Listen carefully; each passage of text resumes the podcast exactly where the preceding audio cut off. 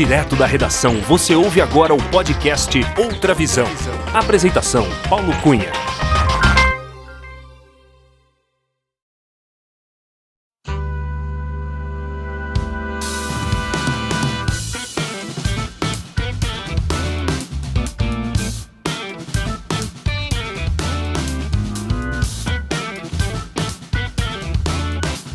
Olá! Seja muito bem-vinda, muito bem-vindo ao episódio 94 do podcast Outra Visão. Eu sou Paulo Cunha, o Paulão, e falo da redação da Outra Visão Comunicação em Belo Horizonte.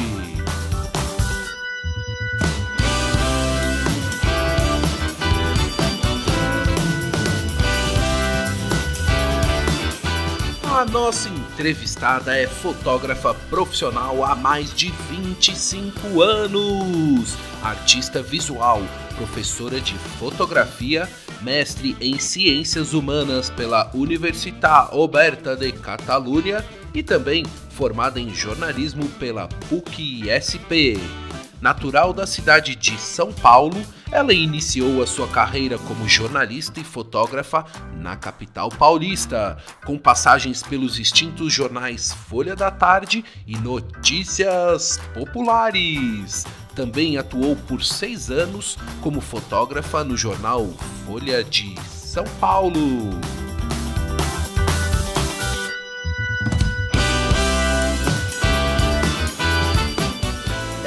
2001 e 2002, a nossa entrevistada passou uma temporada na Espanha, onde fez um curso de pós-graduação em fotografia em Madrid. Posteriormente, em 2004, ela retornou para a capital espanhola e decidiu se mudar de vez do Brasil para a Espanha.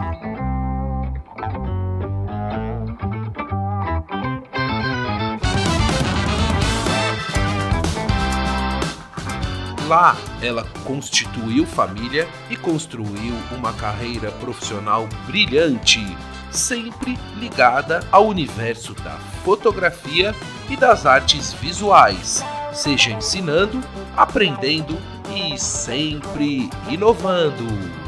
Entre os diversos e variados trabalhos de fotografia que realizou no Brasil e na Espanha, destaques para os prêmios Marc Ferrez de fotografia que ela conquistou em 2010 com o projeto Quintal em São Paulo e pela participação na vigésima edição do Festival Internacional de Fotografia e Artes Visuales Foto Espanha Descobrimientos em 2017.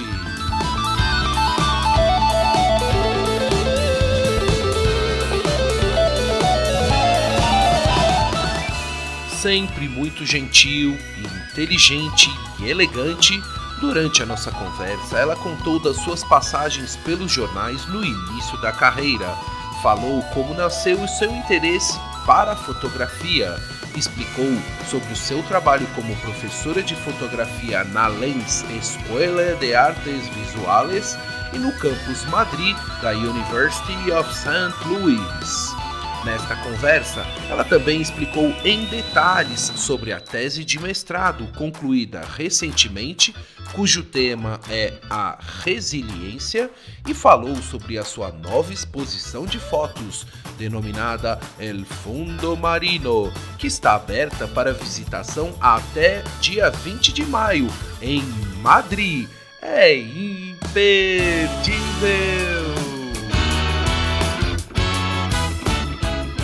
É com muita alegria, já com o estúdio fotográfico pronto para mais uma sessão de fotos, que recebemos neste episódio do podcast Outra Visão, Luana Fischer. A Luana, do SEB e do comecinho de vida, a talentosa fotógrafa, teacher, professor Luana, a mãe do Valentim, a esposa do Davi, que eu sei tem muito a nos ensinar e várias histórias para contar.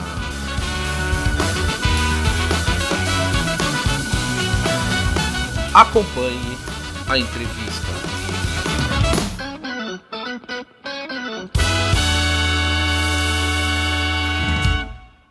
Alô, Luana Fischer! Tudo bem com você, Luana? tudo ótimo, Paulão, tudo excelente. Luana, seja muito bem-vinda ao podcast Outra Visão. É com muita alegria que eu te recebo para a gente bater um papo bem descontraído. Muito obrigado por aceitar o convite e por prestigiar este podcast. Luana, eu gostaria de saber de qual cidade você está falando neste dia 5 de março de 2022. Eu estou falando da cidade de Sacramênia, que dizer que é uma cidade é, é, um elogio enorme, porque é uma vila, um vilarejo, uma vilazinha de 500 habitantes, mais ou menos, que fica no norte da província de Segóvia, que está no, no, no, no centro-norte da Espanha, da, do país, Espanha. Ah, então diretamente de Sacramênia, na Espanha. Mas, Luana, você vive nessa cidade? Como é que é? O que, que hoje você está fazendo? Porque hoje é um sabadão, um sabadão de 30 graus aqui em Belo Horizonte. E aí, em Sacramênia, como é que tá? Aqui está fazendo uns. Agora deve, deve estar tá fazendo zero grau, mas, mas, mas de manhã cedinho faz menos três. A gente está no invernão aqui do hemisfério norte. É, eu vivo, nós, nós, dividimos a nossa vida entre Sacramênia e Madrid. Né? Nós passamos grande parte da, do tempo da semana em Madrid, porque eu tenho um filhinho de 10 anos que vai na escola, ele vai e vai lá em Madrid, mas praticamente todos os finais de semana nós, nós passamos aqui em Sacramênia porque além da gente é, trabalhar no que a gente trabalha, né, fotografia no meu caso, nós fazemos vinho, eu e meu marido. A gente faz vinho e a gente tem uma pequena adega de vinho aqui em Sacramento. Uau! Então vocês são produtores de vinhos? Que maravilha! Pequenos produtores, é. Pequenos produtores de vinho, exatamente. E qual uva que é, Luana? Qual uva? Chama-se, a uva daqui chama-se Tempranillo. É uma uva uhum. É uma uva, hum, acho que conhecida, não sei, uhum. mas é uma uhum. uva típica aqui da, da Espanha, de, de vinho tinto, né? Então nós fazemos vinho tinto e vinho rosado, vinho rosé. A gente faz esses dois tipos de vinho. Ai, que beleza! E, e, qual que é o nome do, do, da vinícola, o nome do rótulo que comercializa esse vinho? Como é que funciona? Não, ainda a gente ainda está na fase de testar, né? Então é a fase mais legal, porque a gente testa bastante por aqui. e num frio assim gostoso aí, que delícia!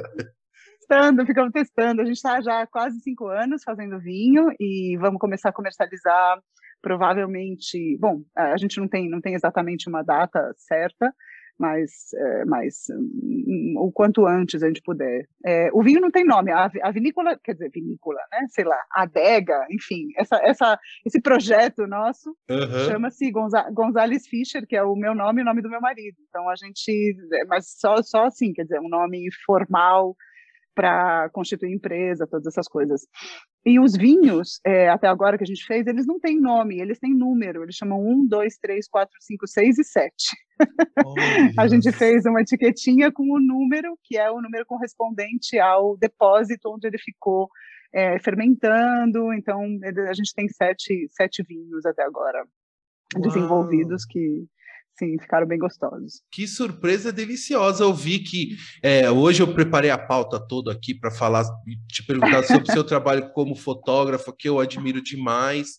Mas agora saber também do trabalho com vinhos é assim, nossa, que legal, Luana, que bacana. É. Bom, de... uhum. então desejo muito sucesso a vocês e quando eu for à Espanha, eu quero aí fazer uma visita para degustar e ajudar a fazer esse, essa, esse teste aí, teste cego, eu não sei, você, você avisa, tá? Com certeza, a gente faz, aqui eles chamam de cata, né? Cata de vinhos. E se você quiser vir em outubro, no, normalmente no começo de outubro a gente faz a vindima, né? Que é a, a, a colheita da e aí é trabalho duro, Paulão. Aí, aí tem que vir aqui para deixar o, o, lombo na, na lá, no, lá nas, nas, plantas. Mas tá, que, tá, bem gostoso. É, que é, é, quando pisa descalço nas uvas, né? E vai ajudando a fazer aquele. Uma então, das etapas, isso, né? É, isso é um método mais tradicional. Na realidade, é, a gente aqui não pisa mais uva também por uma questão de higiene, uma questão de controle, né? Isso já se faz. Na realidade, assim, as, as adegas que fazem isso, elas fazem para para turista ver, assim, não é, um, não é uma metodologia que já se, se use muito. A gente aí turista vai, tira o sapato, acha bonito. Exato, que tal. é o meu caso, é o meu caso. É, a gente faz para você se quiser, não tem problema.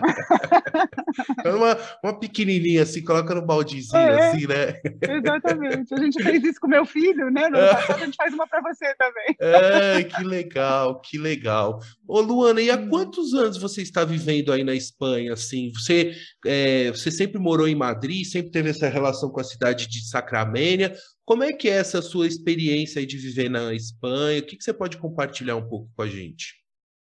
Tá, eu estou desde 2004 aqui. Quanto, quanto tempo é isso? 17 anos? 2004 18, é 18, 18 anos. 18. Estamos em 22, é, é né? Bastante.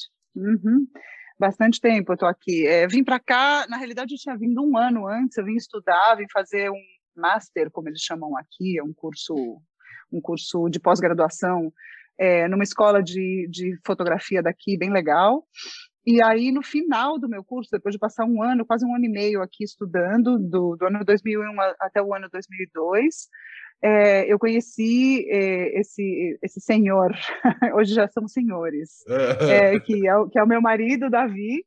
É, a gente tinha se conhecido, mas eu estava com tudo programado para voltar para o Brasil. Eu, eu tinha é, eu, tinha, eu tinha trabalhado antes, né, no, no Brasil, eu tinha trabalhado na no Notícias Populares e na Folha de São Paulo, então eu queria muito voltar a, a, a, trabalhar lá. Eu tinha passado um ano e meio estudando, então queria pôr em prática né, todas as coisas que eu tinha feito e aprendido no, nesse curso.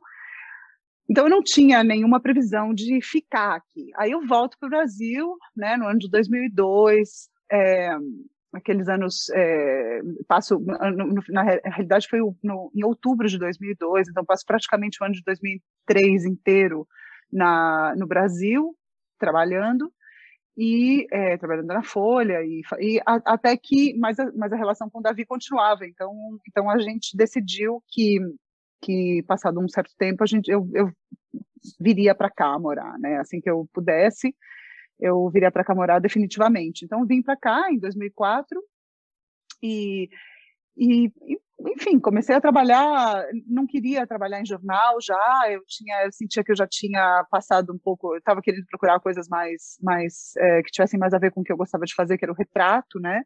Então começo a trabalhar, a procurar trabalho como frila mesmo, é, em, como retratista em, em revistas. Naquela época as revistas ainda publicavam bastante, era uma época bem é, que tinha bastante trabalho. Eu comecei a trabalhar com, com, várias editoras de revistas interessantes daqui. Uma delas era a revista Squire, a outra eram revistas corporativas. Também era uma época que muitas empresas tinham as suas próprias revistas. Então eu passava, eu, eu fiquei bastante tempo fotografando. É, enfim, executivos de empresas para as revistas corporativas, é, e, e, e, um pouco faço isso nesse comecinho, né, como frila, na realidade faço isso e continuo fazendo isso, né, uhum. porque eu nunca deixei de ser frila, continuo trabalhando para as poucas revistas que, que, que, que, que continuam com esse tipo de trabalho, né, o mercado editorial está bem, tá bem colapsado, está bem em crise, é, então, então todas as, to, todos os fotógrafos de revista estão também procurando outras soluções para as próprias vidas. A minha solução está sendo o vinho, né? que bela solução, hein? na, na, realidade, não, é uma solução psicológica, né? Mas, mas, é, mas de, de, trabalho mesmo, isso, eu estou procurando é. outras, né? Uhum, uhum. Mas, mas é isso, eu, tô, eu, eu, come, eu quis, eu quis me, me focar mais no, no retrato, então, e num, num, retrato mais pausado, num retrato mais pensado, né? não um retrato fotojornalístico é, que você faz no meio de uma reportagem, que você faz rapidamente. Eu precisava ter, é, queria desenvolver, isso, tinha sido uma coisa que eu tinha estudado aqui, né? eu queria desenvolver, por exemplo, técnicas de iluminação, é, de direção, de retratado, e todas essas coisas eu, eu consegui fazer, né? No, no, meu trabalho como, como freelance durante todo, todo esse tempo, sei lá, mais ou menos do, do ano 2004 até, até, até eu ter o meu filho, mais ou menos, que foi, ele nasceu em 2011, então digamos que até o 2014 ainda funcionava 2000, bom, é, eu não sei te dizer exatamente até quando, uhum. porque eu continuo, né, desenvolvendo esse tipo de trabalho. É verdade que ele foi, ele foi diminuindo, não por, não por, por mim, mas por causa da demanda do, do próprio mercado, né. Ô Luana, eu queria entender como é que nasceu é, a sua paixão pela fotografia, assim. É, tem alguém que te influenciou na sua casa, seus pais, enfim. Como é, como é que você, o que você pode dizer, assim, que te despertou a seguir a carreira como fotógrafa, né, com passagens por publicações aqui no Brasil, e aí você contou um pouco do, dos trabalhos aí na Espanha. Não, meu pai, meu pai sempre, ele sempre tirou foto, ele sempre teve, teve teve câmera de foto, ele tinha uma, ele também ele tinha uma, uma, uma câmera de Super 8, ele fazia filmes de Super 8 da gente pequenininho e tal, mas realmente o, o meu pai nunca foi uma referência nisso, para mim, porque, né, foi referência em muitas outras coisas, evidentemente, mas, mas na, na fotografia não, eu, eu sempre fui muito ligada no visual, em geral, assim, eu sempre, desde muito pequena, na escola que a gente compartilhou de pequeno. é, eu desenhava muito e a gente, né, você deve lembrar também, a gente tinha umas aulas de artes muito bacanas, então a gente pintava, desenhava, isso sempre foi muito, teve muito presente na minha vida, né? Mas aí eu, eu realmente fui, fui me ligar na fotografia quando, eu não lembro a, a idade que eu tinha, mas eu fui, eu fui para os Estados Unidos é, estudar inglês, e eu fui num programa onde tinham várias pessoas, várias brasileiras, vários brasileiros e brasileiras, mas eu, eu fiquei muito amiga de algumas, de duas meninas brasileiras, a Ana e a, e a Camila. É, a Ana é Ana Romonai, ela é, ela é fotógrafa, ela mora no, no, nos Estados Unidos hoje, e a Camila é a Camila Miranda, que também é fotógrafa, trabalha com vídeo, a Camila mora na, no Brasil. E as duas eram fotógrafas já há muitos anos, eu não lembro a idade que a gente tinha, mas a gente era assim, final da adolescência, começo, antes, antes de ter 20 anos. É, então a gente passa um mês nos Estados Unidos, eu passo um mês com essas duas figuras que eram que levavam a câmera, principalmente a Camila naquela época, levava a câmera para onde quer que ela fosse, ela ia com a câmera dela. E eu fiquei apaixonada pela personalidade delas, pelo jeito delas serem e pelo fato delas levarem a câmera para todos os lados. Né? Eu também tinha uma câmera, mas era uma câmera que não tinha nada a ver com a delas. Mas aí eu resolvo entrar nessa onda, né, de, de fotografar. Então, é, foi a partir dessa, da, quando eu volto dessa viagem que eu, que eu comecei a estudar fotografia. Isso foi muito antes de começar a, a, a faculdade. E na faculdade eu fiz jornalismo na PUC eu tive um professor de fotojornalismo, na realidade ele não era o professor de fotojornalismo. A professora, ela vai ter que me perdoar se ela escutar isso, porque eu não uhum. vou lembrar o nome dela. Mas ele era o Marcão, ele era o, o, o assistente dela, ele era o, a pessoa que estava ali no laboratório de, de fotografia PB, que, que não sei nem se existe ainda na, na PUC, mas é, e o Marcão foi um baita mestre. Foi um cara que, nossa senhora, além de ser uma pessoa fantástica, como é que é o nome dele? Marco Aurélio Olímpio, ele se chama.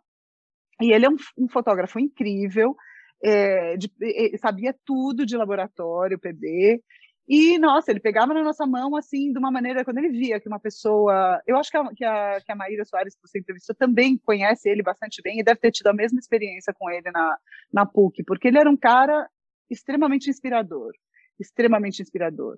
É, naquela época ele fotografava comunidades negras no Brasil, é, então ele, ele, ele era um enorme contador de histórias e com ele realmente, por mais que a gente tivesse aula de fotojornalismo, né, é, é só você estar tá sentado com ele tomando uhum. café e vendo as fotos dele, você já já é, entendia né, toda, toda essa questão de, de como construir uma, uma narrativa, como contar uma história através de imagens.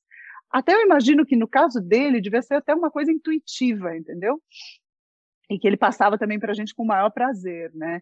Era, era um, era um, um, foi uma escola realmente passar, passar esse tempo com, com o Marcão. Eu acho que o, o curso de, de fotojornalismo, se não me engano, era, era só no segundo ano, de, da faculdade, mas eu continuei indo no laboratório, até acho que nem podia, mas o Marcão deixava eu ir lá revelar uhum, e, e, ampliar uhum. minhas fotos e conversar com ele.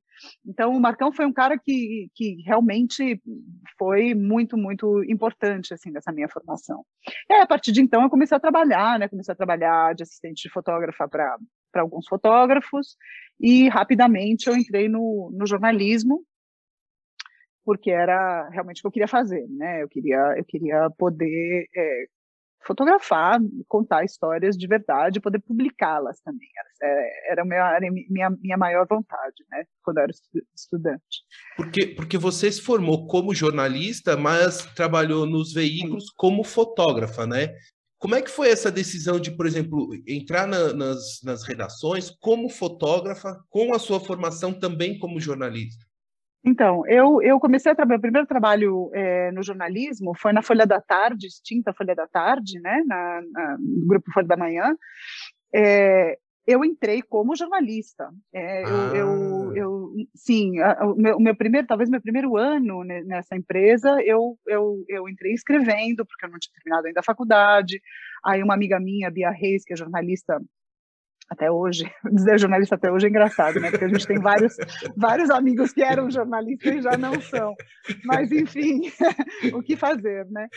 Hum, mas é, Bia Reis, Bia Reis me indica para trabalhar no caderno de turismo da Folha da Tarde. Então, era um caderno que precisava de um perfil é, é, verdade que eu não fazia, eu não viajava nada. Nossa, turismo, que lindo, vou viajar para caramba. Eu viajava nada. Eu ficava na redação lendo release, escrevendo, adaptando release e foto mandada pelas agências de turismo naquela época. Se eu estou te falando do ano 97, uma coisa assim. É, sim, 97 ou 98, 97, acho que foi isso. Eu não, tô, não, não, não lembro muito bem das, das, das, datas, mas deve ter sido mais ou menos isso. Eu não tinha terminado a faculdade ainda, a faculdade eu terminei em 99, então, é, era, eu estava assim, meio de, né, que isso não existia no, no, no, no jornalismo, de, como chama? É, quando a gente está estudando e trabalha, esqueci estagiário. Estagiário, não. Estagiário, é. Se a gente nunca, né, não, não, não, não era exatamente o perfil, meu perfil não era de estagiária, porque eu realmente escrevia, publicava e assinava e tal, mas, mas era praticamente isso, né, era um uhum. caderno bem secundário e tal. Daí, desse caderno, eu passo, quando, quando finalmente eu consigo um, que, que me contratem é, né, na, na, Folha da Tarde, eu vou trabalhar no caderno show, chamava-se, era um caderno de entretenimento, caderno de cultura, mas que realmente falava de televisão, show de pagodeiro, essas coisas. E aí, é, e aí era super legal. E aí, é, não era super legal, era muito divertido. A gente tinha uma, uma, uma equipe de, de todo, todas nós éramos jornalistas, era um monte de menina e todas super jovens, é, e, e, enfim, é, a gente trabalhava para horas, muitas horas, mas a gente se divertia beça. E a questão é que é aí que eu começo a fotografar. Eu já fotografava, né? Eu já queria, eu já, eu entrei no jornal com essa com esse afã, né? Eu falava, não, eu sou fotógrafa, eu sou fotógrafa, mas eu não tinha muita opção, quer dizer, eu entrei como, como, como jornalista escrevendo, mas aí quando eu via, hum, assim, na mínima oportunidade que eu tinha, eu, eu levava minha câmera todos os dias, com a minha mochilona, com o meu flash, com os meus rolos de filme, com tudo, e aí a mínima oportunidade que eu tinha é, de, de sair para fotografar, eu, eu fazia o texto e a foto. E aí essa questão híbrida, né, do, da, do, do, jornalista que faz as duas coisas, naquela época ela não era bem vista. Eu nem sei se ela ainda, se, hoje em dia é mais, né, hoje em dia que todo mundo, todo mundo fotografa também, né, além de escrever, porque todo mundo tem um telefone celular que faz fotos, então, enfim, tem toda aquela história, né? Mas, é, Luana, não é, é todo essa... mundo que fotografa bem, né? É, e nem que escreve não, bem não. também, né? Então, assim, Exatamente. É, é. desenvolver competências exige técnica, né? Estudo, preparação, né? Que eu sei que era, você era que eu dizia. tem, né? Quando, quando as pessoas, porque as pessoas não tinham papas na língua, não, ainda mais via uma menina jovem que ia para ia a pauta com, com, a, com a câmera e ao mesmo tempo com o bloquinho. É, ninguém tinha papa na língua. Falava assim, é, o que você está fazendo aqui? Me chamavam de abelha. Você lembra daquele... Tinha uma história de... de, de é, era um programa na televisão que tinha uns... Foram os primeiros repórteres abelha, que se chamavam abelha. Você lembra Sim, disso? Sim, da TV Gazeta, eu acho, né? Não era é, TV Gazeta eles, de... Não sei. Eu é. sei, sei. Que... que... eles iam com a câmera e iam entrevistar, né? Uhum. Era essa história. Eles, eles eram câmaras e entrevistavam. Então, é abelha, abelha. E, e, na realidade eu dava risada, porque eu não achava aquilo, eh, que, que, não me ofendia com aquilo, né? Mas, mas as pessoas queriam ser ofensivas mesmo, porque elas se sentiam sendo invadidas nesse território, ou você é uma coisa ou você é outra, né? Nossa, né? Perfeito, perfeito. E, é, e eu, e eu, e eu, bom, enfim, eu, eu não ligava muito, não ligava até certo ponto, né? Mas, enfim, é, tentei eh, me desenvolver nesse, nesse lado, mas é um lado muito difícil. Realmente, você fazer as duas coisas, se você está fazendo uma história mais, mais complexa, né? É muito uhum. complicado. Então, eu, eu, eu labutei mesmo, busquei uma maneira de entrar no departamento de fotografia. Primeiro, é, tentei fazer foto na própria Folha da Tarde, que que é, deixou de existir, virou a redação virou o jornal agora, que também foi extinto, né, no, no, no ano passado. Uhum. Falecidos, Folha da Tarde, Jornal Agora. É, agora São Paulo, né, ele chamava. E, e aí é, surgiu a oportunidade de eu trabalhar na, no Notícias Populares. Eu tinha grandes amigos notícias no NP e, e fui me chamaram porque vagava lá uma tinha, tinha uma tinha uma vaga aberta e eu fui lá trabalhar com o Fernando Costa Neto e a equipe dele, e, e na realidade era uma vaga de substituição, substituição de uma grande amiga minha que chama-se Carla Romero, ela tinha ido para os Estados Unidos para um, estudar, e, e, quando ela voltou, é, eu, eu, eu, eu, parei, né, a vaga voltaria, quando ela voltasse, a vaga voltaria para ela, então era uma, era uma vaga temporária de um ano, e, bicho, foi talvez o ano mais maluco da minha vida.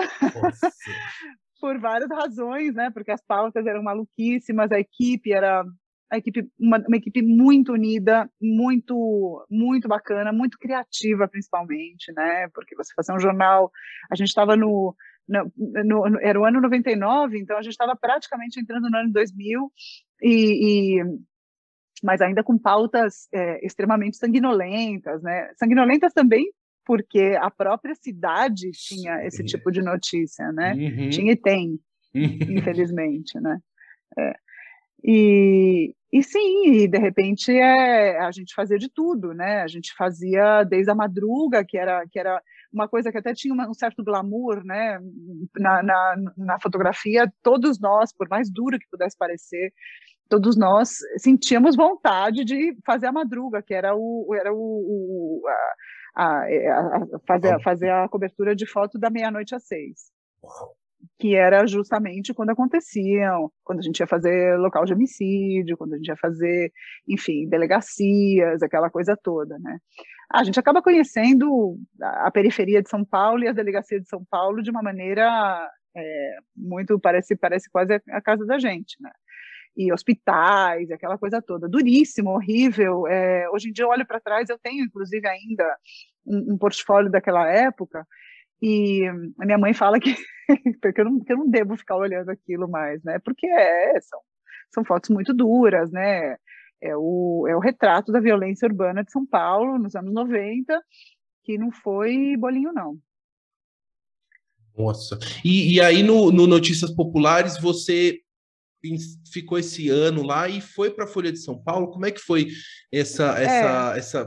Você já estava ali, quer dizer, é, dentro de uma, de uma grande redação, né? Já conhecendo um monte de gente, aquele vai e vem de, de, de gente que sai, muda de veículo e tudo. E também, naquele né, ano 2000 também foi um ano de muitas mudanças também, porque teve aquele boom da, da, da, internet, né, com várias agências de internet, portais e tinha tudo o, nascendo. Tinha o bug do milênio, você lembra do bug do milênio? Opa, lembro! Porque também foi essa época que eu saí da faculdade também, né? Uhum. Exatamente foi nessa, nesse momento e, e, e um pouco do que você relatou aí dessa questão do de ah, você, ou você escreve ou você fotografa, eu também ouvi bastante, viu? Eu ouvi bastante. É, é, é, era, era assim, era, era duro por um lado, porque a gente, a gente até, eu até me sentia de alguma forma, eu tinha, eu tinha uma, uma certa culpa, porque eu dizia, poxa, eh, será que esse pessoal tem, né? Quando você é jovem, está saindo da faculdade, cheio de energia e vontade de trabalhar e sente que você é capaz de fazer aquilo, ah. você fala, por que não, né? Por que não?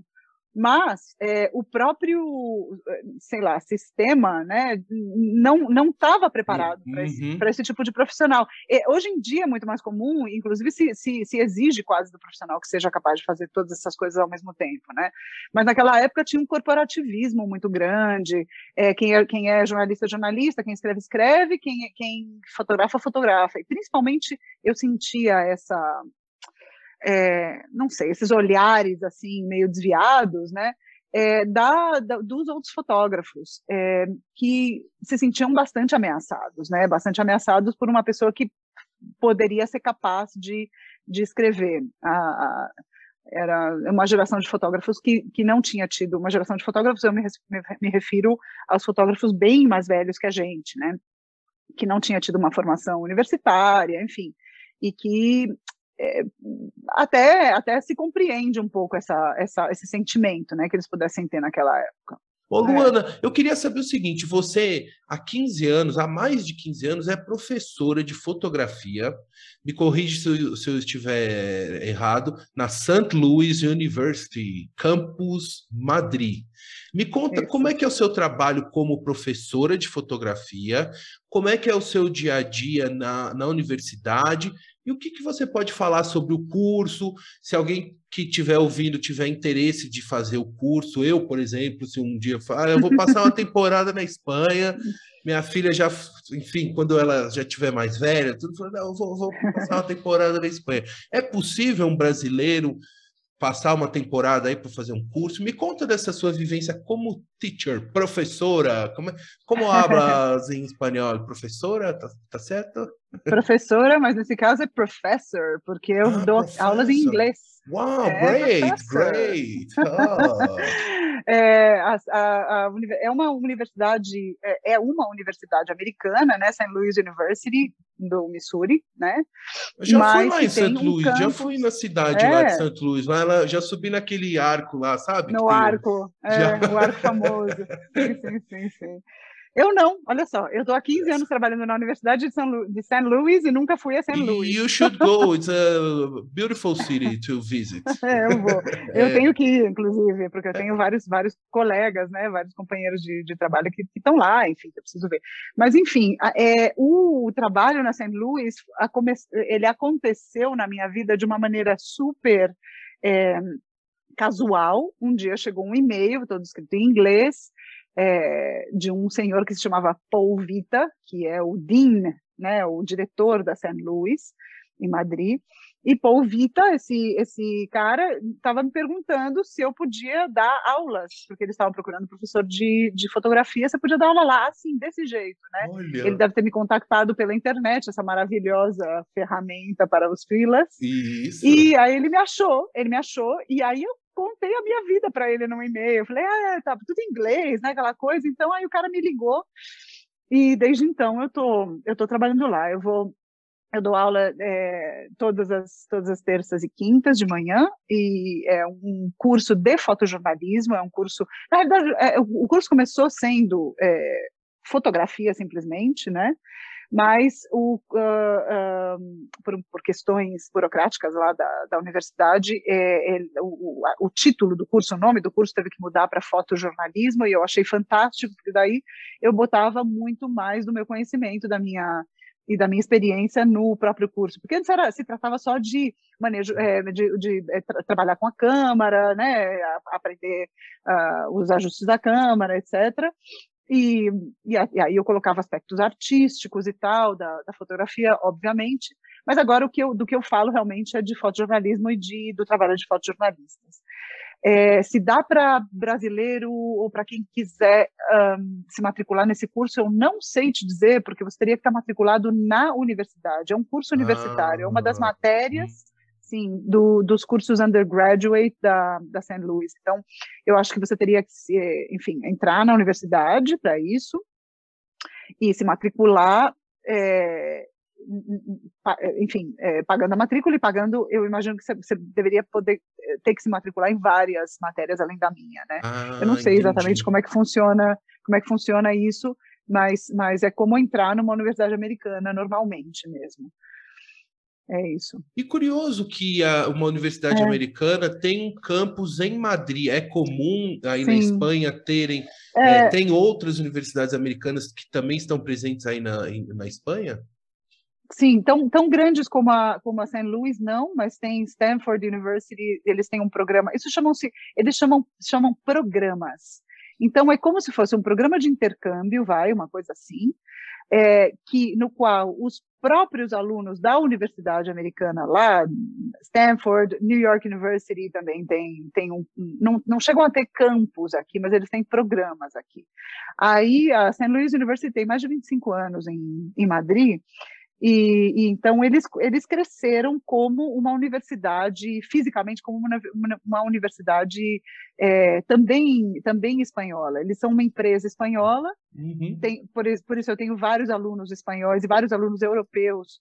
E cheguei a ter, é fantástico, porque estar tá tanto tempo num lugar como esse é, faz você ter experiências incríveis. Eu tive aluno da Síria, eu tive aluno é, bom, aluno chinês, um montão, alunos árabes, um montão, é, e, e, tive aluno libanês, tive, sabe, esses lugares que hoje em dia você não consegue pensar que, que poderiam enviar um aluno, é, porque estão em guerra, porque são países que estão destruídos, como a própria Síria, que eu acabei de te falar. É, bom, a, ucra, ucranianos eu tive vários alunos, Imagino. vários, vários uhum. e, e, russos também. Uhum. Então é um negócio, é um negócio, é um programa, né, de educacional no qual as pessoas podem passar de seis meses a um ano. Os próprios alunos da St. Louis University do Missouri é, podem passar, é, normalmente passam seis meses, e os que se matriculam é, em Madrid têm que obrigatoriamente passar um ano lá. Então, eles ah. podem fazer todo o curso deles é, lá em Madrid, e um, é, digamos, se é um curso de cinco anos, um desses cinco anos tem que ser passado no Missouri. Perfeito, perfeito. Então, é. eu vou deixar na descrição do seu desse episódio tanto o link do seu site como também da St. Louis University, né? Para quem tiver interessado, puder, se quiser se matricular e tudo, né? Eu queria saber Mas... se, se, tem assim, por exemplo, um summer camp, alguma coisa assim de da sua disciplina, assim, que de repente sim, sim. poderia eu... ficar mais acessível, assim eu dou, eu dou justamente o summer course, não é summer ah. camp, porque summer ah. camp é para é é pra criança. Meus alunos são adultos. É, exatamente. Mas tem, tem, tem, um, tem os cursos de verão, que são justamente no verão daqui, né? Que é em, mas em junho, é, no final. Normalmente começa, depende da época do, do, depende do ano, mas normalmente começa no final de maio e vai até meados de junho. Mas o que eu posso oferecer, vou, estar oferecendo. É, é isso, isso. eu, eu dou aula, eu dou aula numa escola de artes visuais em Madrid, uma escola aberta que não é um, não é um, uma universidade, é uma escola de artes que chama-se Lens, também tem um nome em inglês, mas essa é espanhola, e essas aulas eu dou em espanhol. E aí eu sou professora, não sou teacher ah, nem professor. Uh -huh, uh -huh. E, e, lá eu dou várias aulas bem bacanas. É, é, um, é um, ambiente, e justamente é, é, é, nesse lugar onde eu estou expondo o meu, meu trabalho agora, que eu estou expondo esse mês. É, é, eu dou aulas de, eu dou um curso de retrato é, quatrimestral, que eles chamam aqui, né, de, de quatro meses. Dou um curso de, dou um curso profissional, que é um curso anual, e dou cursos de iluminação, de iluminação em estúdio de flash, de estúdio, essas coisas. Uau. Então, isso, se algum brasileiro topar vir até aqui e quiser e quiser ter essas aulas, também a gente a gente também dá aula, dá aula online, tem vários cursos que são online. Inclusive esse ano foi muito interessante porque eu dei um curso. O online é uma coisa fantástica, né? Porque te abre uma, umas possibilidades que a gente não poderia nem imaginar, né? Que pudessem existir. Eu dei um curso, eu tinha uma aluna uruguaia que estava em São Paulo, morando em São Paulo. A outra, no mesmo curso, uma mexicana que morava na Alemanha. E a outra era, é, não lembro, a peruana, acho que era peruana, que morava em Miami. Enfim, uma bagunça. Foi um curso anual que eu dei é, online e elas, e, e, de repente a gente, esse, esse curso chegou em todos os pontos do planeta. Que bacana. Então nessa, nesse, nessa academia, né, nesse, nesse academia de arte, é, é mais é, a gente consegue, enfim, se inscrever, participar de um curso de uma Sim. forma que não precisa entrar numa universidade, tudo. Exato. Eu também vou deixar o link então desse curso, vou olhar depois com calma também, que é muito bacana. E, e esse local ele fica em Madrid também, é, no centro de Madrid, assim para as pessoas que eu, eu ainda não, não conheço Madrid, mas enfim, dá uma é, é, coloca a gente assim no, no mapa, assim Madrid é uma região fácil acesso tem que fazer a propaganda, né? Não, bom, a propaganda, a propaganda, acho que meu, meu, meu chefe vai, vai ficar contente com a propaganda, mas vamos lá, tudo bem. É, a escola chama-se Lens, Escola de Artes Visuales, e fica bem pertinho, fica bem no centro de Madrid, fica bem pertinho da, da estação de Atocha, que é a, que é a estação central de trens. É, também fica muito perto de uma região de embarradores, que, que é, pois enfim, é, e Lavapiés, que, que é uma região assim muito, muito central, onde tem restaurantes, bares, bem conhecida. Fica do lado do Museu Reina Sofia, e que mais que tem lá perto? Um, e tem, e tem outras, outras, outros museus me, me, menos conhecidos, um que chama-se Tabacaleira e outro que chama La Casa Encendida, que, que são que estão bem pertinho ali do lugar. Então é um lugar bem bem artístico, né? Bem tá bem no movimento artístico e bem fácil, de, muito fácil acesso. Ah, que legal. Luana, você comentou que está com uma exposição sua, é, é, que foi agora nesse mês de fevereiro que você lançou a exposição, que como você me adiantou antes do início da, da entrevista, que mês, esse mês de fevereiro foi super agitado, que você lançou uma exposição, entregou uma tese de mestrado, mas antes de você contar tudo, me conta sobre a exposição, depois eu quero saber sobre a sua tese de mestrado. Tá. A exposição eu inaugurei no dia 25, é, e é um trabalho, chama-se El Fondo Marino, e foi um trabalho que eu, que eu fiz é, ao longo de dois anos. Eu comecei a fazer esse, esse trabalho estando confinada aqui durante a pandemia, nessa casa onde eu estou agora falando com você, em Sacramento. E é, essa, essa região onde eu estou é uma região conhecida como a região dos páramos. Um páramo é, um, é uma espécie de planalto, é uma, é uma região geográfica que, é, é, é para gente, a gente ter uma ideia, é como se fosse uma montanha cortada no meio, uma região muito plana, que você vê um horizonte absolutamente plano, é, só, que, só que alto, né? justamente, é o que é, o que é mesmo, é um planalto. É, só que aqui se chama páramo. E esse páramo é uma, é uma é, geologicamente, ele foi formado porque ele foi um fundo do mar. Ele foi um mar, um lago, hum. um lago salgado, é pré-histórico, né, há milhões e milhões de anos atrás. E esse lago salgado, esse mar, ele secou e ficou essa essa superfície plana, né?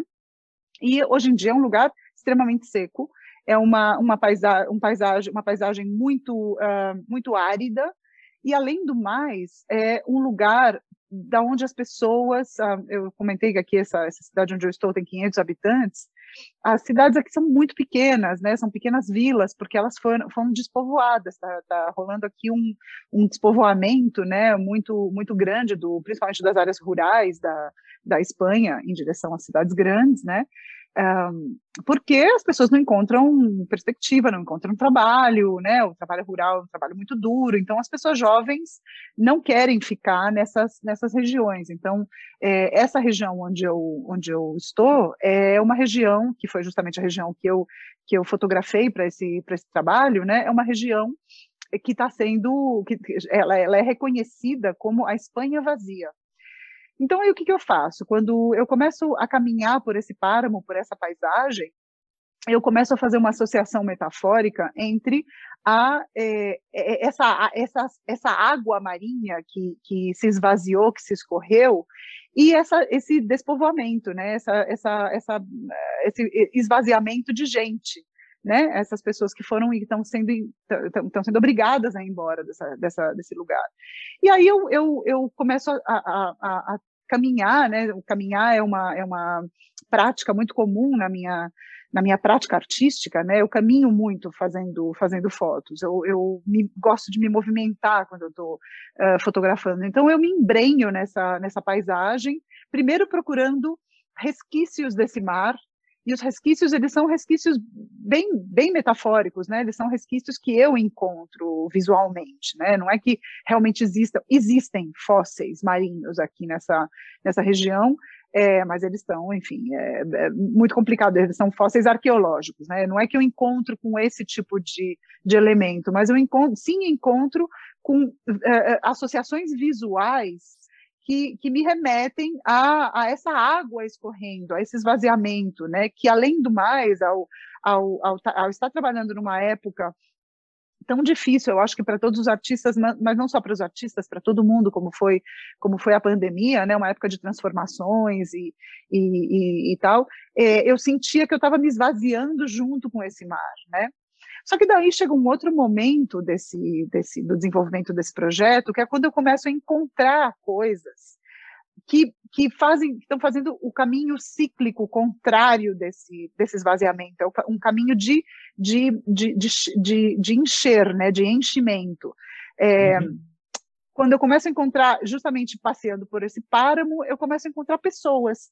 Quer dizer, no lugar mais vazio do mundo, você come, começa a encontrar gente que, como eu, insistem em permanecer nesse lugar e se enraizar nesse lugar, né?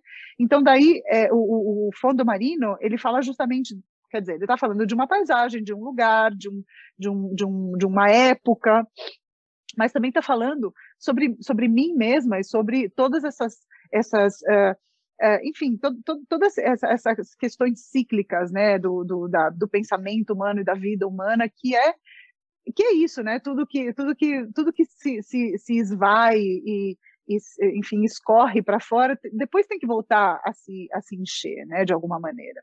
E, e aí eu me senti preenchida por esses encontros com essas pessoas. Eu que sou retratista, realmente, e sou, é, enfim, trabalho de uma maneira muito humanista, é, é, tento ser né, o mais humanista possível. Encontrar com pessoas no meio dessa, dessa imensidão vazia, para mim, me fazia voltar a me sentir esperançosa, né? Esperançosa pelo, pela própria humanidade, né? Nessa época que a gente estava pensando que nós estávamos, estamos, é, né? É, uhum. Em altíssimo risco, né? É, enfim, e o trabalho ele tem essa, tem essa, é, a própria exposição, ela foi, ela foi comissariada pela Maíra Vilela, que que é outra brasileira que mora aqui em Madrid e que é uma gênia fantástica. Uma coisa maravilhosa é poder trabalhar com uma pessoa com uma sensibilidade como a dela. É, ela, ela, desenvolveu a, a, a, exposição justamente para que o, o, visitante tenha essa experiência cíclica, né? De, de, primeiro passear pelo esvaziamento e depois andar pelo preenchimento e poder de alguma forma, voltar a esvaziar outra vez, porque disso se trata, na realidade, a nossa própria vida, né? Ah, que maravilha! E Luana, enquanto você estava falando, eu estava visitando o seu site e olhando as fotos e compreendendo, enxergando, né, toda a sua explicação nas, nas suas imagens. Algumas das imagens que, que estão na exposição também estão lá no seu site, é isso? Sim, sim. É, o site tem umas, tem, inclusive tem algumas imagens que não estão na exposição, porque já te disse, a, a, a, a, a curadora, o trabalho de, cura, de curadoria é justamente esse, né? Ela, ela pegou, foi uma coisa fantástica, ela pegou absolutamente todas as fotos que eu tinha feito ao longo desse tempo, uhum. eu sei lá quantas eram, não sei quantas são, são muitas, e ela, ela, ela, ela, ela justamente se, se mergulhou nesse trabalho, né? É, e, e escolheu para a exposição algumas fotos que eu já tinha escolhido, que estão no site, e outras que inclusive eram descartes, eram fotos que eu não que eu nem queria mais ver. Ela fala, não, isso tem que entrar assim e tal. E, isso é, é, fantástico também, você trabalhar com o outro, né, com o olhar do outro, no caso da outra, da Maíra, é um olhar tão, tão, tão refinado e tão, e tão sensível quanto o dela, porque, porque ela fez uma leitura do meu trabalho e criou uma narrativa com essa, com essa leitura que eu acho que eu sozinha não teria sido capaz de fazer. É a outra visão da Maíra Vilela, né? Com, a outra nas, visão. Nas fotos da Luana Fischer. Luana, é, eu queria é, também que você contasse é, os serviços né, da sua exposição. É, nós temos ouvintes em vários países, então, quem sabe oh. tem algum que está aí pertinho aí, fala até quando a exposição é, vai ficar aberta ao público? Em que local? O que, que você pode informar para a gente? Então, a exposição está no showroom, que é, uma, é um espaço expositivo que fica na Escola de Artes Visuais onde eu dou aula. Então, chama-se Lens, Escola de Artes Visuais. Uhum. É, fica na, na, no Passeio de la Esperança, número 5. Ah. E isso fica na frente do metro Agácias. então, com, em Madrid como um bom jornalista e uma boa jornalista, serviços completos, né, com todas Exatamente. as informações. Luana, agora eu quero saber o seguinte: exposição, é, você está com um trabalho também na vinícola, trabalho como professora, como teacher, professor, e o mestrado, como assim? Você se envolve em tantas coisas, e aí como é que é esse mestrado?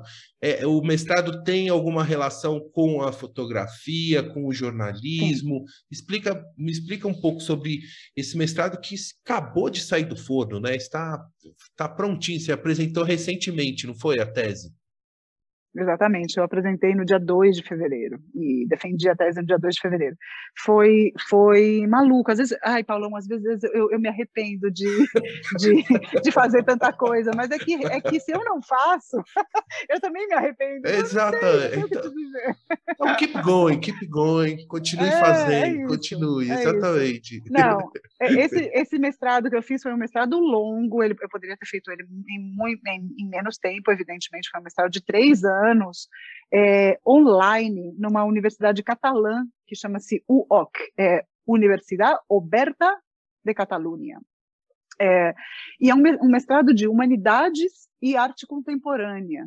Então, é, é, na realidade, é um, é um é mestrado com, com, várias coisas, com filosofia, literatura, ciências sociais, é, uma parte grande sobre, sobre arte contemporânea, uma parte grande sobre cinema, artes visuais, é, tive uh, professores fantásticos nessa, nessa área do, do, do, cinema e das artes visuais, que foram realmente quem me inspiraram a fazer a minha, a minha tese. Mas junto com, com, essa, com esse... Quando eu estava fazendo esse mestrado, eu não tinha em mente o que, sobre o que, que eu queria escrever ou sobre o que, que eu queria desenvolver, né? Eu simplesmente queria estudar, eu gosto muito de filosofia, eu gosto muito de antropologia, minha mãe é cientista social, e eu vivi muito com com essa com essa, essas questões né da, da, sociologia da antropologia muito muito próximas né da, da minha vida. Então é, então eu sempre tive né essas inquietações é, com, com, com, relação ao ser humano à sociedade. E aí eu começo a estudar uh, sem ter muito claro o que, que, eu ia fazer com aquilo. E ao mesmo tempo eu começo a trabalhar uh, primeiro como voluntária e, bom, enfim, é, eu, eu, estabeleço uma relação com um grupo de mulheres com deficiência mental. Inclusive, Paulão, eu não sei se eu uso uh, o termo, porque, porque esse termo deficiência mental, ele foi, ele foi mudando durante muito tempo, né? Aqui, por exemplo, eles usam o termo discapacidade intelectual. É, então, eu, eu, eu, peço desculpas se eu não estou usando o termo certo no português, eu, eu imagino que sim, né? Mas é, é, são, são, mulheres uhum. com, com, com, essa discapacidade intelectual, com a deficiência mental, né, deficiência mentais de todos os níveis e, e tipos, que trabalham, que são ativistas pela, pelos direitos das pessoas com deficiência mental, que, que são, são realmente, é um, é um coletivo social muito interessante, porque é um coletivo que passa a vida inteira, principalmente o das mulheres, passa a vida inteira sendo discriminada, sendo rechaçada pela própria família, muitas vezes, pela própria sociedade, invisibilizada pela sociedade, né? Por, por assim, pela, pelas dois, as duas razões mais básicas das, vida, das vidas delas, que são ser mulher e ter uma deficiência mental, já fazem com que elas sejam consideradas absolutamente invisíveis, é, é, é, não importantes para a sociedade, né? e que tenham os, os direitos individuais de, de, cidadãs muitas vezes negados, né? Aqui na Espanha, para você ter uma ideia, Paulão, uhum. é, essas mulheres elas elas sofriam um, um, é, como, como, se diz isso? Elas, elas tinham as, as, as, trompas de falópio ligadas obrigatoriamente, sem que elas, não, não obrigatoriamente, não é exatamente isso. Elas, é. elas, as famílias delas, é, sem pedir permissão para elas, levavam elas para os né? hospitais. É, compulsoriamente elas, elas, iam, elas eram operadas para ser esterilizadas. Nossa. É, é, é e, e, e, isso uh, até o ano de 2019, ou seja, há dois anos atrás, três anos atrás, isso foi considerado crime. Mas até três anos atrás, isso era uma prática absolutamente comum nesse país. Né? Num país que eu estou falando que está na comunidade europeia, no século XXI, e que trata essas mulheres como uh, pessoas que não podem ter uma capacidade de, de, de decisão e, e, e, além do mais, né, que não podem decidir se querem ou não ter filhos, mas que são que sofrem essa aberração, né, essa violência contra os seus próprios corpo, corpos, porque elas são mulheres, porque aos homens isso não se faz. Ninguém esteriliza um homem, ninguém faz uma vasectomia no menino, no menino que tem que tem deficiência mental, mas a mulher sim. Então são todas essas discussões que que eu começo a aprender, né, nesse nesse nesse entorno, né, nesse contexto que me deixam absolutamente estupefacta. Eu não, eu, eu não conhecia né, esse contexto, eu não conhecia todas as questões dos direitos individuais dessas pessoas, de como eles são, é, é, enfim, é, como, como essas pessoas realmente têm esses direitos negados, né, direitos humanos mesmo negados. É, e, e, e a trabalhar com elas. Primeiro fotografando eventos, fotografando coisas que, que, que, elas, que elas organizam, e depois eu resolvo fazer porque tem um, tem um termo que sempre me, sempre me interessou e que eu comecei a ler e estudar, que é a resiliência, né? E a resiliência é uma palavra que hoje em dia, durante a pandemia, ela foi, ela ficou muito na moda, né? Mas é, eu comecei a estudar resiliência já há muitos anos, antes mesmo de entrar em contato com essas mulheres.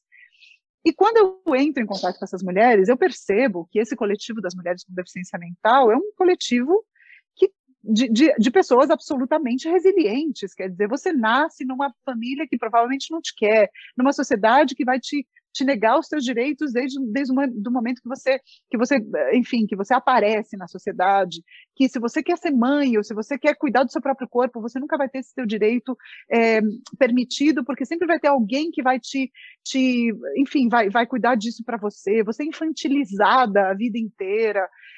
Bom, enfim, uh, é, poderia enumerar várias, várias questões de violações de direitos humanos nesse coletivo, mas que eu começo a, a perceber que são pessoas que, apesar de todas as, essas violações, sobrevivem. Ah, é, tem, tem uma questão muito polêmica, porque tem grande parte delas que são mães, que têm uma família, que que é, que é uma coisa uh, incrível você perceber que uma pessoa ela, eh, ela pode, pode ser capaz de, de ter uma família, de, de criar e de ter, ter uma certa independência, né? E uma certa autonomia, tendo uma, tendo uma, uma, uma deficiência mental. E, e, pô, eu acho que uma sociedade ela é muito mais, é, muito mais integradora, muito mais é, humana quando todas as pessoas, absolutamente todas as pessoas, tendo deficiência ou não tendo deficiência, podem ter acesso aos mesmos direitos, né? Isso não acontece na Espanha. Então, eu acho que na Espanha e não acontece em grande parte do mundo, né? Infelizmente. Então, é, eu entrei nessa nesse contexto e, e hoje faço parte dessa luta também.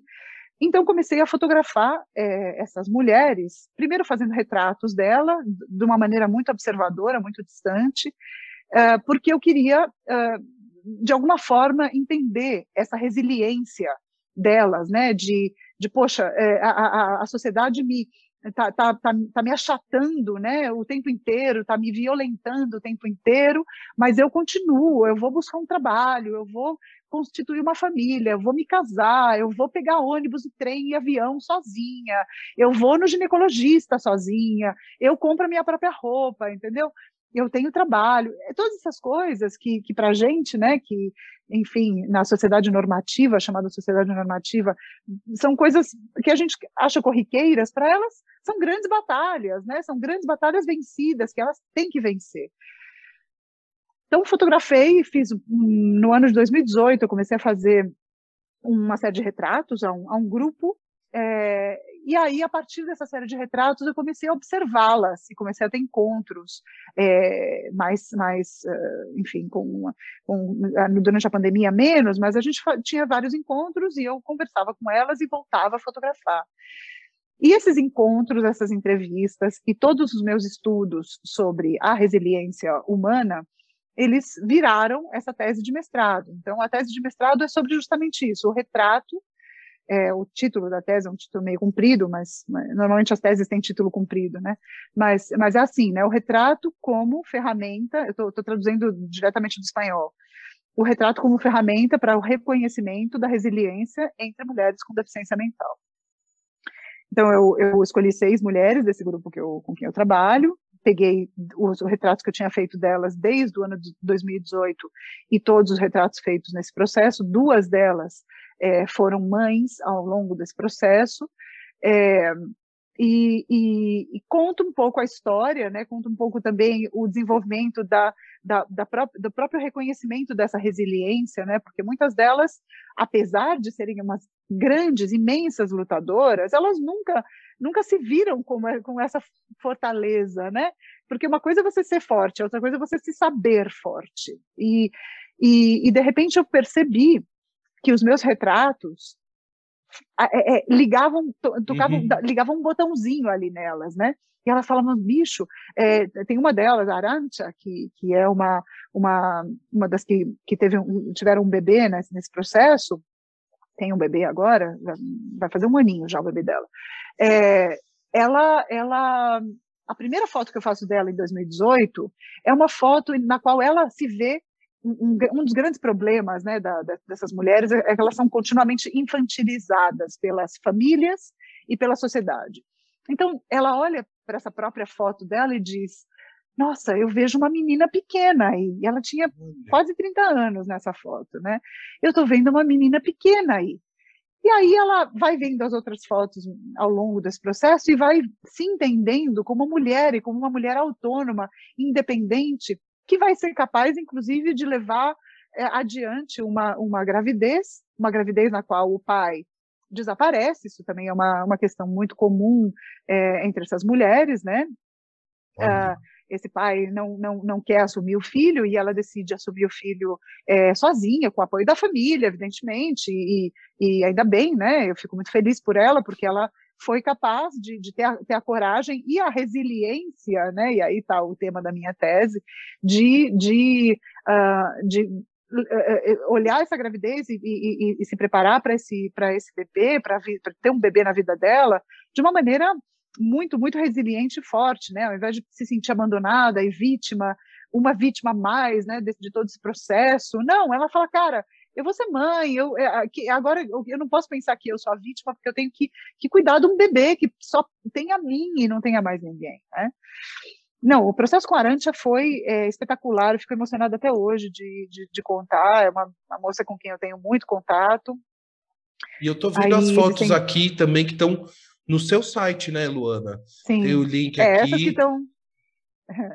É, essas que estão no site são, são as fotos de 2018. Eu preciso dar uma renovada nesse site e subir as, o resto do processo, porque como, como eu, não, eu não tive tempo esse fevereiro maluco meu, eu não consegui fazer isso, mas eu vou subir todas é, quanto antes ao, mas, ó, ao site.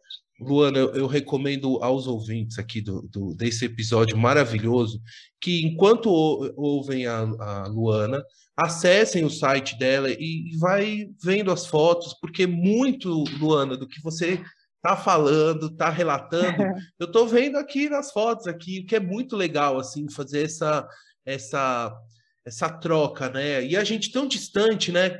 É, você aí na Espanha, aqui em Minas Gerais, e falando do, do, das suas experiências, dos seus estudos, e eu vendo as imagens aqui, quer dizer, é muito bacana poder ter essa oportunidade de, de, de, de, troca, né, de intercâmbio e você ensinando a gente aqui um pouquinho sobre uh, essa, essa condição que realmente eu desconhecia também totalmente. É, eu acho que essa condição ela é tão invisibilizada, invisibilizada na sociedade que é, a gente consegue entender direito como essas pessoas vivem, trabalham, fazem coisas, são apoiadas, quando você entra nesse contexto. Isso é muito injusto, porque são pessoas que estão absolutamente presentes. Eu, infelizmente, não tenho números aqui, mas são, são pessoas que estão presentes na sociedade num número muito alto, muito alto. E que têm que ter acesso a todas as oportunidades que todos nós temos, Paulão. É, é, é, é, extremamente injusto que, que, que, um grupo tão numeroso, e nem que não fosse, né? Nem que não fosse numeroso. Uhum, uhum. São seres humanos, enfim, são seres humanos que, como todos nós, e que precisam é, é, é de é, ter acesso às oportunidades como todos nós, né? E só quando você entra nesse âmbito, no âmbito da, da deficiência, é, das, das, associações de apoio, dos grupos de, enfim, de, de, ajuda, né? É quando você se dá conta, o grupo de ativista que é, de ativistas que é que é esse onde eu onde eu que eu participo, né? Uhum.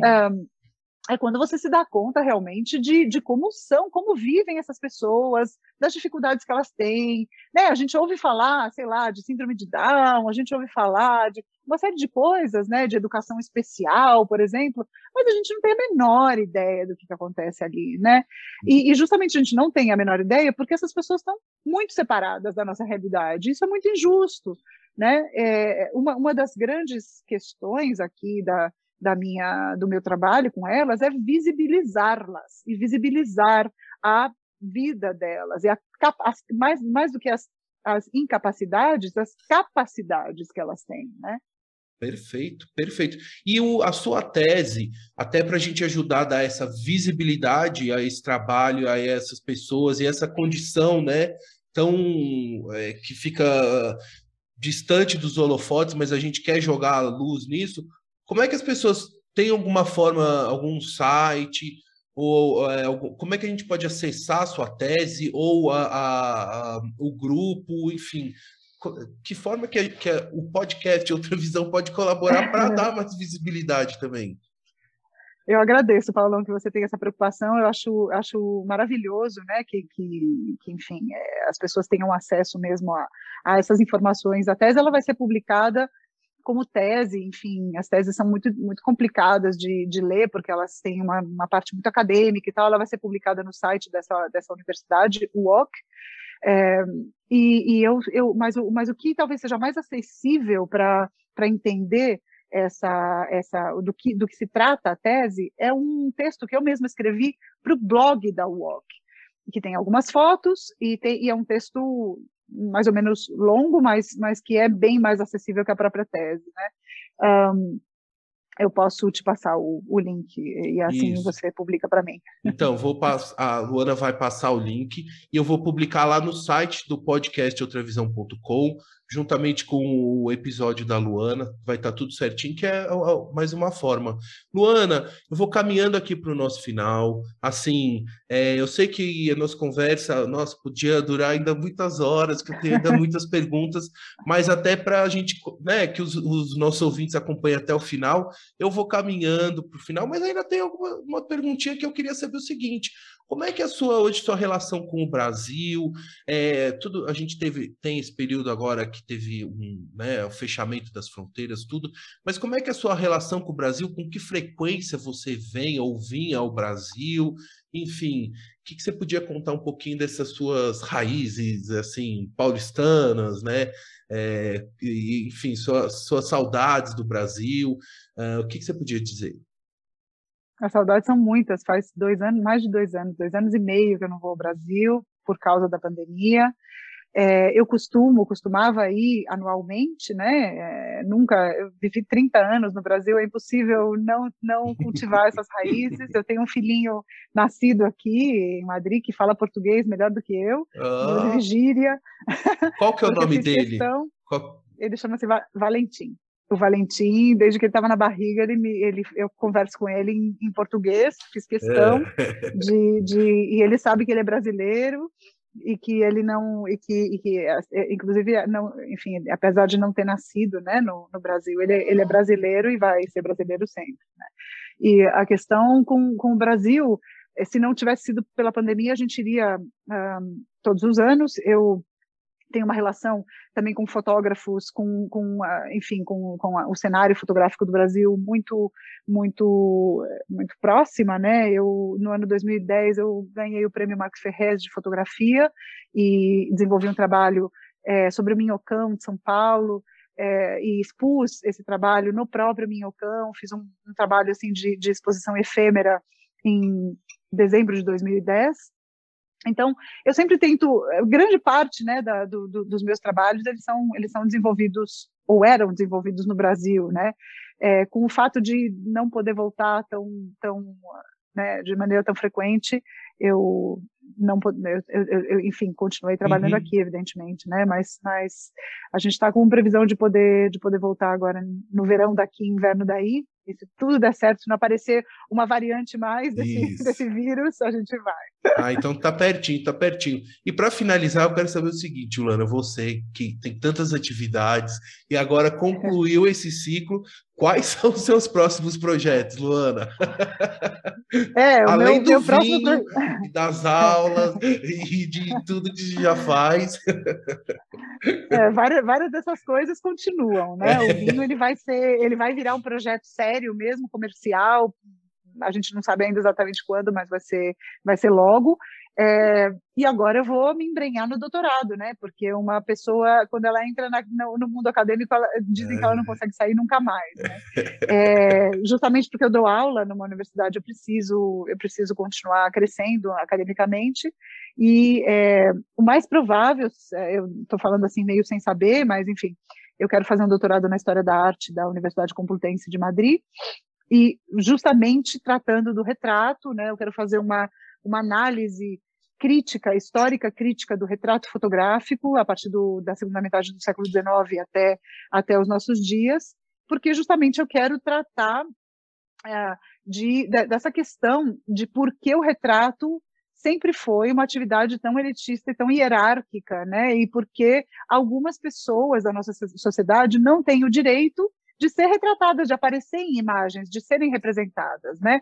E quando o são, elas são representadas de uma forma muito vitimista uhum. ou de uma forma uh, ou elas são ou elas são retratadas porque elas entram no sistema num sistema criminal, né? Elas são retratadas ou de controle, elas são retratadas porque elas são, é, enfim, presas pela polícia ou estão num, num sistema de instituição mental, manicômios, hospitais, etc. Então, assim, por que existe parte dessa população que não tem o direito de ser retratada, né? E nunca teve, na realidade, na história da arte, na história do retrato. Então, eu quero, eu quero explorar toda essa questão porque é uma questão vital para mim, a questão do, do retrato inclusivo, né, de que todas as pessoas podem, devem querer, poder ser retratadas e representadas, seja fotograficamente, seja de outra maneira, é a minha luta mesmo. Ai, que, que lindo, que lindo. É assim, nossa, é uma aula, Luana. Eu, assim, admiro demais seu trabalho, assim, é, enfim, fiquei Estou super feliz em ouvir todas as suas histórias, projetos. Realmente é assim, é muito especial.